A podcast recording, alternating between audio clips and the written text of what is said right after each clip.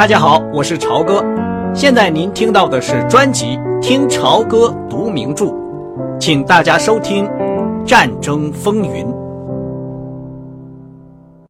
一些人走过来，把杰斯特罗搀起来。娜塔莉跑到他身边。人们把拜伦围了起来，拍着他的肩膀，用意大利话向他嚷着什么。拜伦朝杰斯特罗身边走过去。先生，还给您的帽子。谢谢你，拜伦。我的眼镜你没有见到吧？我想它大概已经碎了。哦，不过没关系，我在别墅还有一副眼镜。教授茫然的眨巴着眼睛，可是他的神情还非常兴奋，非常愉快。我的天，好一阵乱哄哄的，出了什么事儿了？我大概。好像是给推倒了。我听到有一匹马在我身边跑着，可是我什么也看不到。他看起来还不错，娜塔莉对拜伦说。说的时候，眼睛直直的凝视着他。过去他可从来没用这样的眼神看过他。多谢你，拜伦。杰斯特洛博士，要是您没有受伤的话。拜伦又挽起他的胳膊说：“咱们应该到毛毛虫教堂去参加感恩仪式了。”哦，没有关系，一点都没有关系。杰斯罗笑起来了。到这时候，他的心神好像才镇定下来。好吧，好吧，咱们一不做二不休。我对这一切感到非常的开心。咱们走吧，拜伦。哦，你把我转紧点刚才你可有点失职啊！过了大约一个星期，娜塔莉和拜伦正在图书室工作。房间外边，一阵夏日的雷雨在敲打着阴暗的窗户。天空在闪电的时候，拜伦刚好从地图上抬起头来，看见娜塔莉正朝他凝视着。在灯光下。他的脸显得很忧郁。拜伦，你到过华沙吗？没有，怎么了？你愿意跟我一块儿去那儿吗？拜伦用了很大的意志力抑制住自己的喜悦，他把二十年来抵抗他父亲盘问时的那副叫人琢磨不透的迟钝神情拿了出来。去干什么？也许。应该去游览一下，你不这么认为吗？斯鲁特甚至说那儿有很多古色古香的东西。问题是，艾伦越来越不肯让我走了，这你是知道的。本来我可以叫他见鬼去，可是我不大愿意这样做。拜伦听到过他们讨论这件事情。看完赛马以后，杰斯特罗得悉自己。怎样差点受伤或者丧命？曾经大大紧张了一会儿。驻佛罗伦萨的美国领事在赛马以后曾经来看望过他一次。从那以后，杰斯特罗的忧郁心情更加沉重了。他几次说过，外交界对波兰的形势很担忧。他认为娜塔莉打算做的这次旅行风险实在太大了。拜伦说。我去会起什么作用吗？会的。你知道艾伦如今背后怎么叫你吗？那个宝贝孩子，他怎么也不能忘记你在赛马那天的所作所为。你向他说的太夸大其词了。我没有。你表现的那么镇定，你给我留下了深刻的印象。艾伦事后知道了之后，他也有同样的想法。你知道。那匹马很可能要了他的命。假如我告诉他你也去，我估计他就不会再啰嗦了。你的朋友斯鲁特看到我跟你一起去，也许会觉得不高兴的。娜塔莉带着苦笑说：“莱斯利，斯鲁特由我去对付，这总可以了吧？”我考虑一下，拜伦说：“你要是缺钱。”我可以借给你一些。哦，钱我有，娜塔莉。说实话，其实我也没有什么可考虑的。我想我还是跟你去吧。杰斯特罗一去希腊，我一个人待在这儿就太冷清了。太好了，他畅快的向他笑了笑。咱们一定会玩的很痛快的，我向你保证。那么去完华沙以后呢？拜伦说：“你还会回到这儿来吗？”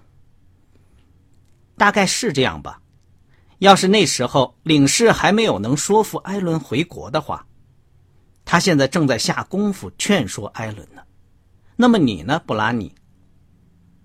也许我也是这样。拜伦说：“我现在就是在这儿闲逛。”那天吃晚饭的时候，杰斯特罗博士一听到这个消息，立刻吩咐开一瓶香槟酒。拜伦，我没法说。这么一来，我心里有多大一块石头落地了？这个顽固的姑娘不知道波兰这个地方有多野蛮、多落后。可是我知道，从我的亲戚们的来信看，自从四十五年前我离开那儿以后，那儿一点也没有改进，而且现在那儿的局势实在是太坏了。那个留小胡子的坏蛋正在叫嚣的很厉害，咱们要做最坏的准备。不过。事情发生之前，总会有点什么警告的。如今我放心多了，你是个能干的年轻人。你说的就好像我是个白痴一样。娜塔莉喝着香槟酒说：“你是个女孩子，你总是记不住这一点。小时候你就是这个样子，爬树呀，跟男孩子们打架呀。那么我就一个人守在这儿吧，这我倒从不在乎。”先生，您不去希腊吗？拜伦问。我还没有做决定。杰斯特罗看到他们迷惘的神情，笑了。我在护照方面有点麻烦，我一直也没有去纠正他。你们知道，我不是美国出生的，我父亲入了美国籍，我也就跟着规划了。如今需要重换护照。我才知道，原来还牵涉到什么手续，尤其我已经九年没有回去了。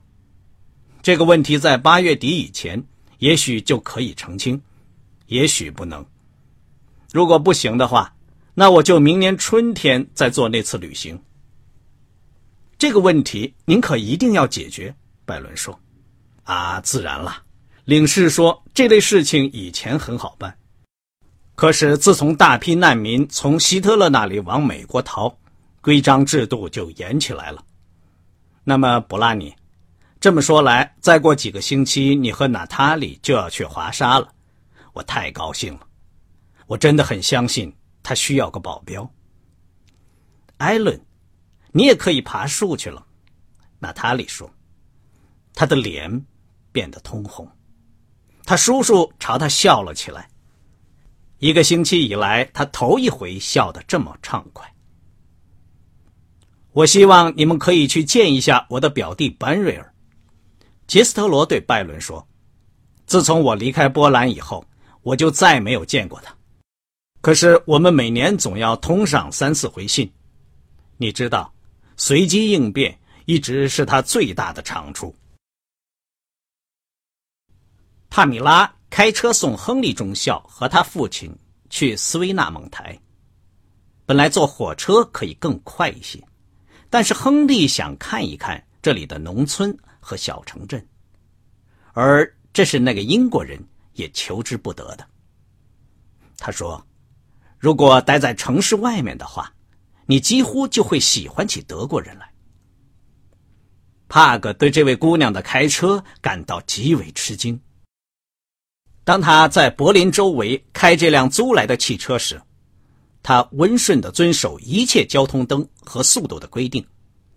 可是，等一上了城外的公路，他就让速度表指针猛冲到每小时一百五十公里。风呼啸着，塔斯玻璃侃侃弹着，他不大留意窗外的风景。他现在认为仗也许打不起来了。英国人终于认真的和俄国人谈判起一个军事同盟，他们开始加快飞机生产的速度，不久就将赶上他们在一九三六年失去的空军对等力量。他们对波兰所做出的保证，是向希特勒表明张伯伦这回是说话算数的。在但泽的纳粹党已经不再闹事。墨索里尼已经干脆对希特勒说，他还不准备打仗。这位记者估计还有两三年的喘息时间。有这段时间，感到吃紧的民主国家重整军备的速度。总比德国人可能做的要快。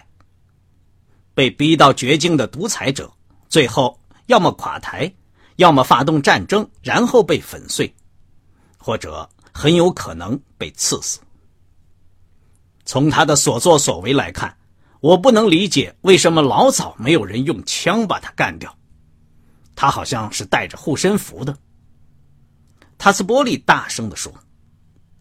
这时，他们的汽车。为了越过一长列满载着油漆成灰色的崭新的德军坦克、轰隆作响的卡车，而飞驰开上一条能并排走两辆车的路。帕克·亨利紧紧抓住扶手，因为另一辆卡车又从对面开来。这辆车开过时，先发出一声怒嚎，随着又是一声尖锐的嘶叫。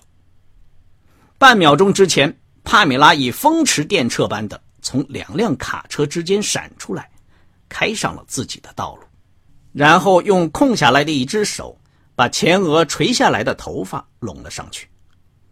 可是他的那道护身符依靠他的成功，一旦他再往前冲就不成了，就要失去灵效。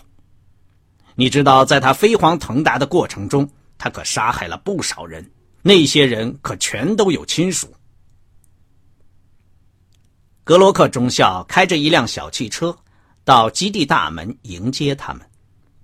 塔斯波利勉强挤进了车。帕米拉把车开到一家旅馆去了。他们有时坐车，有时又步行。格罗克领着他们两人穿过斯维纳蒙台的船坞，巡回了很长一段路。那是个阴暗的下午，天空一片低垂的乌云，酝酿着。一场大雨。度过柏林的闷热天气之后，波罗的海吹来的潮湿的东风，让人感到非常的凉爽。维克多·亨利感到那平坦、多沙、荒凉的海岸基地很像新伦敦。其实，倘若不去理会挂的旗帜和标志，大国的海军设施都是难以分辨的。他们大都仿效英国海军，做着同样的事情。一条条低矮的黑色的德国潜艇，成群的系在长长的码头上，或者停在干船坞的船台上。沥青的气味，炽热的金属，海水，头上起重机缓慢的叮当声和尖锐的嘶叫声，焊接器火舌的闪光，金毛器。嘎啦嘎啦的声响，一段段直的或者弯曲的钢的构件，漆成黄色或红色的鱼雷在半空晃动。巨大的敞篷车间，堆积如山的钢管、钢缆、木料和汽油桶。一群群穿着肮脏的工作服、戴着护目镜和硬壳帽、满身油垢、满脸笑容的男人们，停在横木上。用木料支撑着朝污水倾斜着的半完成的船身，他就好像置身在日本、法国、意大利和美国。真正的区别、决定性的数目字和行动的特征，那是分辨不出来的。他可以看出，德国人并没有改变传统的双船身潜艇，而且像美国人一样，他们也在更多的焊接。他真的想用他口袋里的量尺量一量耐压舰体的钢构件。他们用的钢板似乎比美国的潜艇要薄。要是这样的话，德国潜艇多半不会下潜的那么深，除非德国人已经发展出一种特别坚硬的新的合金。但是在这类参观中，只能用眼睛，不能用照相机或卷尺。刚才您听到的是听潮歌读名著《战争风云》，谢谢您的收听，我们下次节目再见。